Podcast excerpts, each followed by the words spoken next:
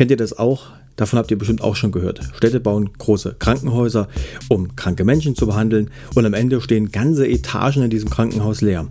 Um, ja, warum eigentlich? Das versuchen wir heute hier zu klären in dieser Folge meines Podcasts Schrei jetzt. Viel Spaß! Und damit herzlich willkommen zu einer neuen Folge meines Podcasts. Heute geht es um den Film Trauma Center aus dem Jahre 2019. Ich persönlich habe den Film geholt, weil Bruce Willis mitspielt und ich ein großer Fan von Bruce Willis bin. Allerdings muss ich zugeben, dass die letzten Filme nicht so der Knaller mit ihm waren. So leider auch dieser Film hier. Aber kommen wir damit erstmal zur Handlung. Es geht um Korruption bei der Polizei.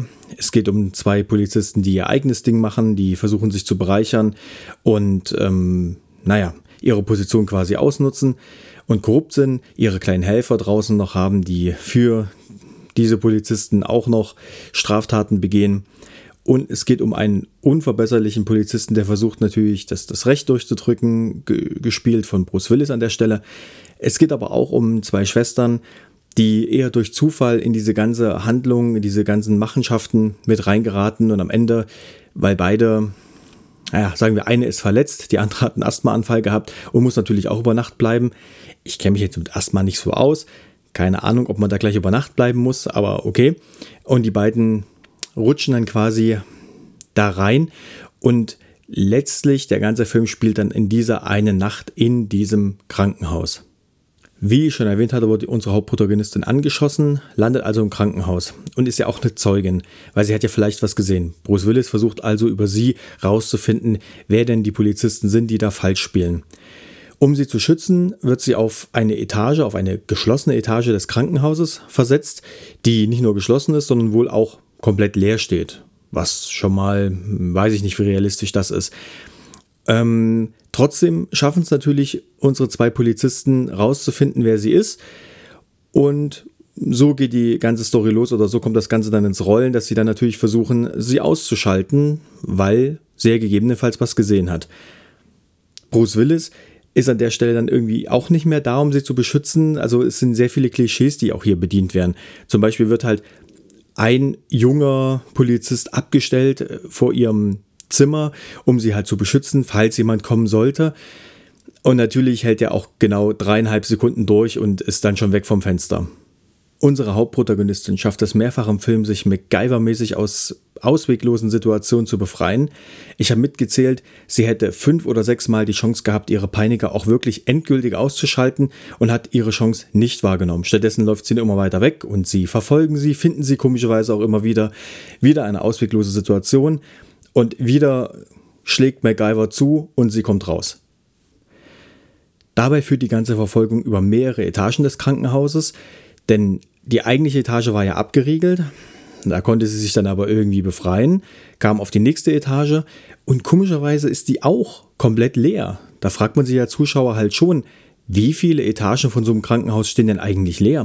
Und warum ist da eigentlich nirgends Handyempfang? Also die armen Amerikaner, ist das Handynetz da drüben so schlecht ausgebaut, dass man auf der höchsten Etage eines Gebäudes kein Handyempfang hat? Kommt irgendwie nicht so ganz realistisch rüber.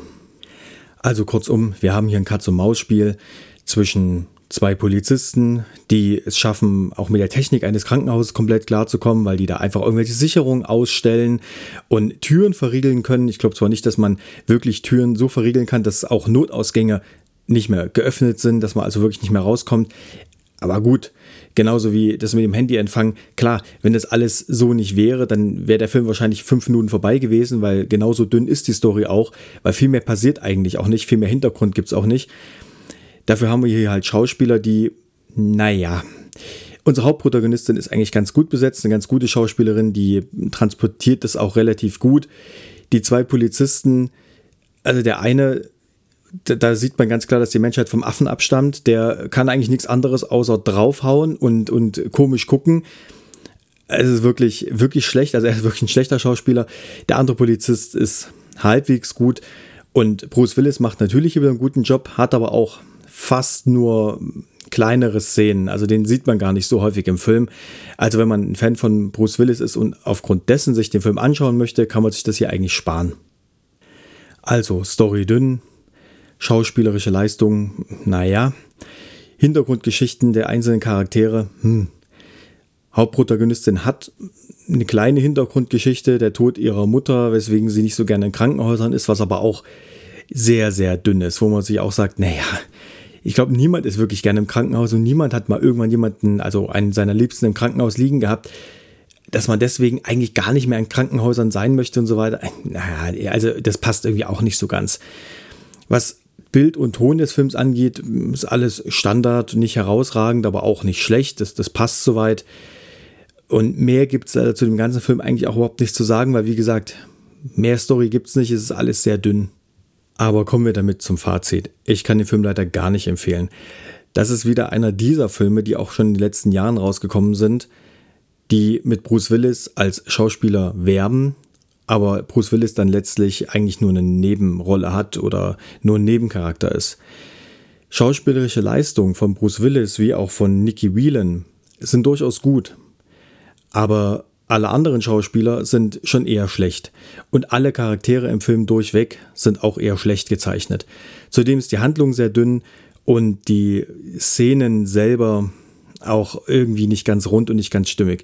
Der Zuschauer wird hier gar nicht irgendwie reinversetzt und wird auch nicht, dem wird auch nicht wirklich was transportiert. Das ist sehr schade. Man hat als Zuschauer eigentlich nicht wirklich Spaß an dem Film.